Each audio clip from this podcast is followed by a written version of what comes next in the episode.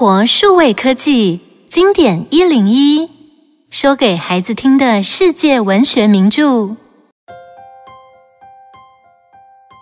火星人入侵》，一八九八年出版。《火星人入侵》也被翻译为《世界大战》，这是英国著名小说家赫伯特·乔治·威尔斯的作品。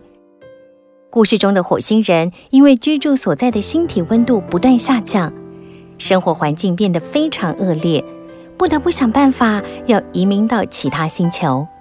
他们选择了临近这个美丽又年轻的星球——地球作为目标。他们有着高度的文明，携带优良的武器到地球探路，对地球上的居民造成极大的威胁。他们的绿色光束武器让人民死伤惨重，残酷的行为让地球人闻之丧胆，但人类却束手无策。就在地球人坐困愁城、无力反击时，火星人竟然因受到地球细菌的感染而纷纷死亡。到底火星人是如何攻击和占领地球的呢？让我们一起来听故事吧。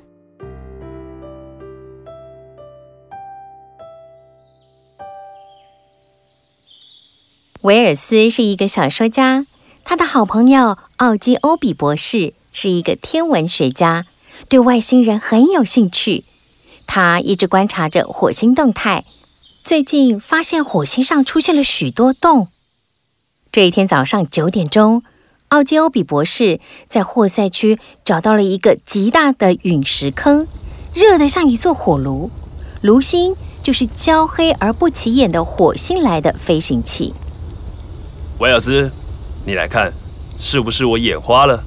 那块金属好像变大了，还是形状不一样了？博士，那有一个接缝，是不是一个盖子？这东西是不是正要打开？天哪，有可能，盖子旋转，所以外层的焦炭剥落。难道里面有人？奥基欧比博士为这个可能的结果高兴地跳来跳去，维尔斯却觉得脑筋一片空白。他们认为贸然前进可能会有危险。应该向外界发表这个消息，找人帮忙才对。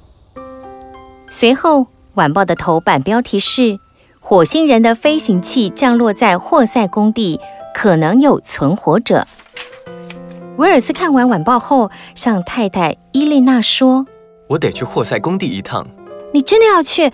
那么危险，你又头痛。”“哎，说什么我也得去看看。”毕竟，我还是很想知道里面究竟有没有火星人啊！虽然我心中感觉非常的不安。你要小心啊，最好看一下就回来。前往霍塞工地的路上，挤满了一大群抱着好奇心去看热闹的人。威尔斯走到霍塞工地外面，发现原本的杂草丛已被开出一条路。沿着路走时，突然听到凄厉的尖叫声，威尔森一听，拔腿向前冲，与一群人差点撞个正着。不要过去，那里有可怕的怪物啊！怎么回事？那东西的盖子打开了，好多人在看，大家都欢呼起来。没想到那东西这么恶心，灰色的、蠕动的肉团，还有触手，慢慢的伸出来。天哪！这世界上怎么会有这种怪物？你自己去看吧，我不想讲了。威尔斯跑近了，远远看到了奥基欧比博士一行人，他们正举着白旗向坑边接近。突然，眼前亮起一片绿色的光芒，伴随着滋滋的声音。当威尔斯视力恢复正常后，看到奥基欧比博士。他们在原地僵直地站着，一会儿，那些人的身体通通着了火，变成一团明亮的火球，慢慢的、慢慢的倒了下去。威尔斯目睹这一切，当场呆住。当绿色光芒和尖锐的声音再度出现时，他才没命的狂奔，不敢回头，一路往家的方向逃。随后。乔赛路也落下一架飞行器，火星人攻击已造成多人死亡，军队已开始进驻这些地区，想一举歼灭火星人。正当大家都以为军队可以消灭火星人时，威尔斯在家中正喝着下午茶，突然，轰雷一般的震动声，随后天空出现一蓬黑烟。威尔斯立刻抓住伊丽娜的手臂说：“我们赶快离开这里，没时间害怕了，收拾点东西，快走！”威尔斯立刻借了一匹马，把伊丽娜载往表姐家。一路上不断地听到有人喊：“跑出来了，一个大的圆盘怪东西！”送走伊丽娜后，威尔斯因为不想错过这场星际战争，就驾着马车折回家了。沿途经过的地区，街道上寂静无声，像一座空城，没有一栋房子有灯光。威尔斯发现前方有一个怪模怪样的高大机器，好像一个有三只长角的锅子，比住家还高。锅子上还有许多细长的钢索。摇晃着，好像数不清的触手，而且移动的速度非常快。威尔斯称它为“会走路的牛奶锅”。随后，威尔斯在黑暗中摸回家，换上干净的衣服，准备食物，打算长期抗战呢。到星期六深夜为止，伦敦地区一共降下三架飞行器。这三架飞行器分别降落在霍塞工地。乔塞路上，拜佛利森林，火星人认为必须集中火力攻击处于文明巅峰的伦敦，整个地球也就不战而降了。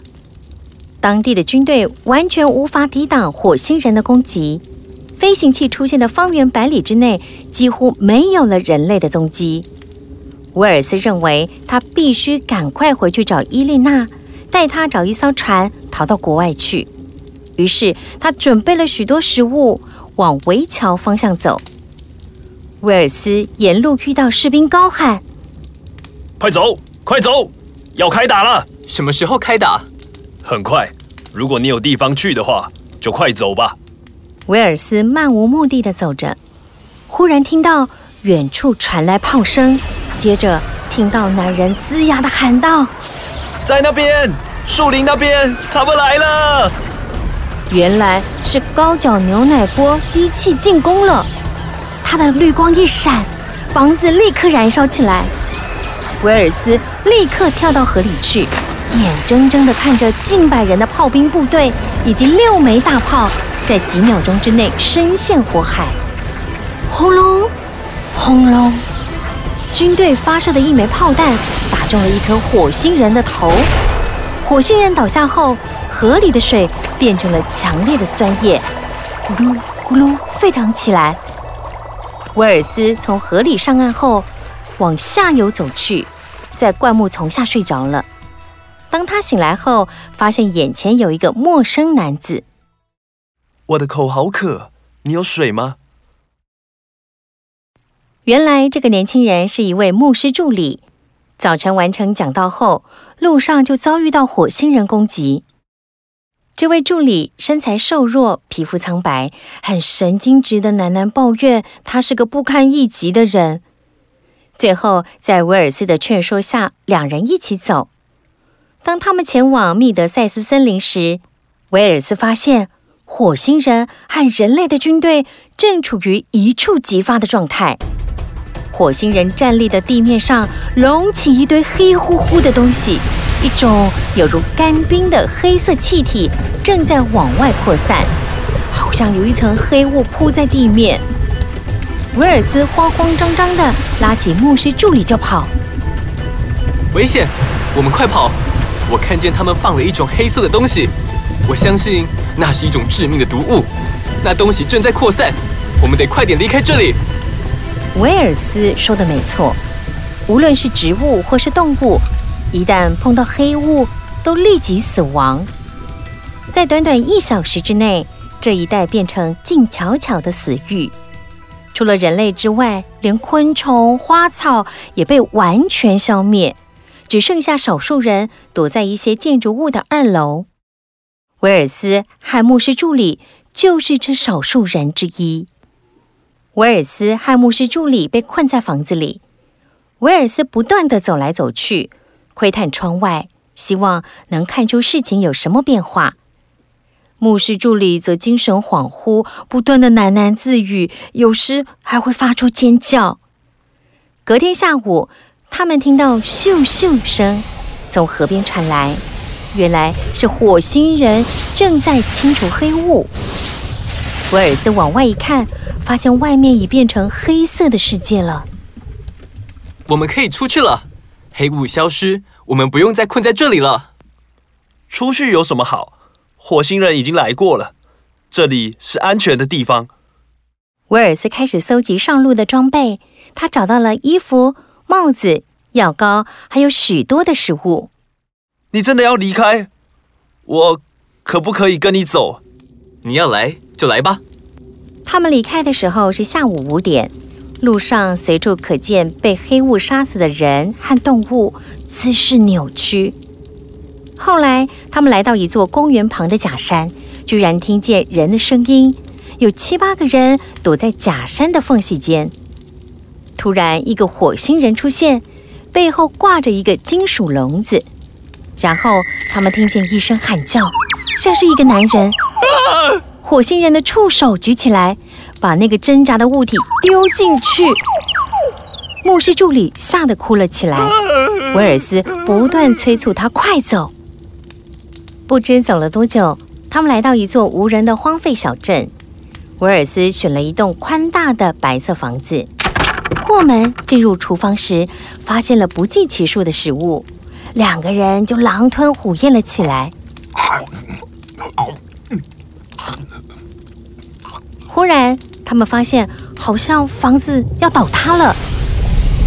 原来是火星船正好掉落在他们的房子上面。两人发现有一个相当大的洞，可以看见外面。太恐怖了，真是太恐怖了！原来牧师助理亲眼看到火星人抓起一个人，在恐怖的惨叫声中把他吃掉了。本来火星人吃的食物残骸就和人类相似，因此才会把地球人当作是他们的食物了。经过这件事后，牧师助理的精神状态更糟了。有一天，牧师助理喝完厨房中的酒后，突然大声说起话来：“上帝，你所做的是对的，我们大家都有罪，我们应该和穷人一起死。”你在干什么？你要让火星人听见吗？没错，我要让所有人听见。我已经躲在这里太久了。上帝，我要大声说出来，我和我身边这位罪人，从今天起不再躲避了。威尔斯怕惊动外星人，便用一把切肉刀的刀背朝牧师助理的头狠狠敲下去。虽然他已经昏倒了，却也因此引来了外星人。他的触手慢慢摸进厨房，碰到了牧师助理的身体，便将他搬出去。看来是凶多吉少了。威尔斯虽然逃过一劫，但厨房中的食物已被火星人一扫而空。忍受着饥饿的他，却在此时发现外面已经没有火星人的踪迹。于是，威尔斯爬出了这个已经待了至少二十天的废墟。威尔斯往前走，进入到伦敦市区，到处是杯盘狼藉、死尸遍地。当他经过大街时，风中隐约传来“乌拉乌拉乌拉”的声音。威尔斯就顺着声音的源头找去，果然有一个战斗机器人站在横向的街上。发出了哭泣的声音。当威尔斯匆匆往车站奔去时，又在地上发现一架五角装备机器，它的身躯朝天，五条腿折断。到了火星人的基地后，看到了建筑物之间横七竖八的倒着十几架战斗机器人和二三十架装配机器人，每个机器人座位上的火星人都已经死了。原来击败他们的并不是地球人先进的武器，而是地球上最古老的生物细菌。缺乏抵抗力的火星人便死在这些微不足道的生物中，也就是说，地球人得救了。想一想，小朋友，你认为宇宙中的其他星球是否有生物的存在呢？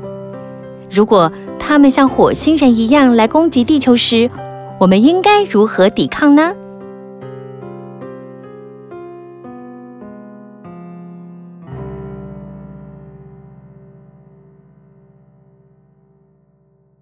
以上内容由有声书的专家生活数位科技提供。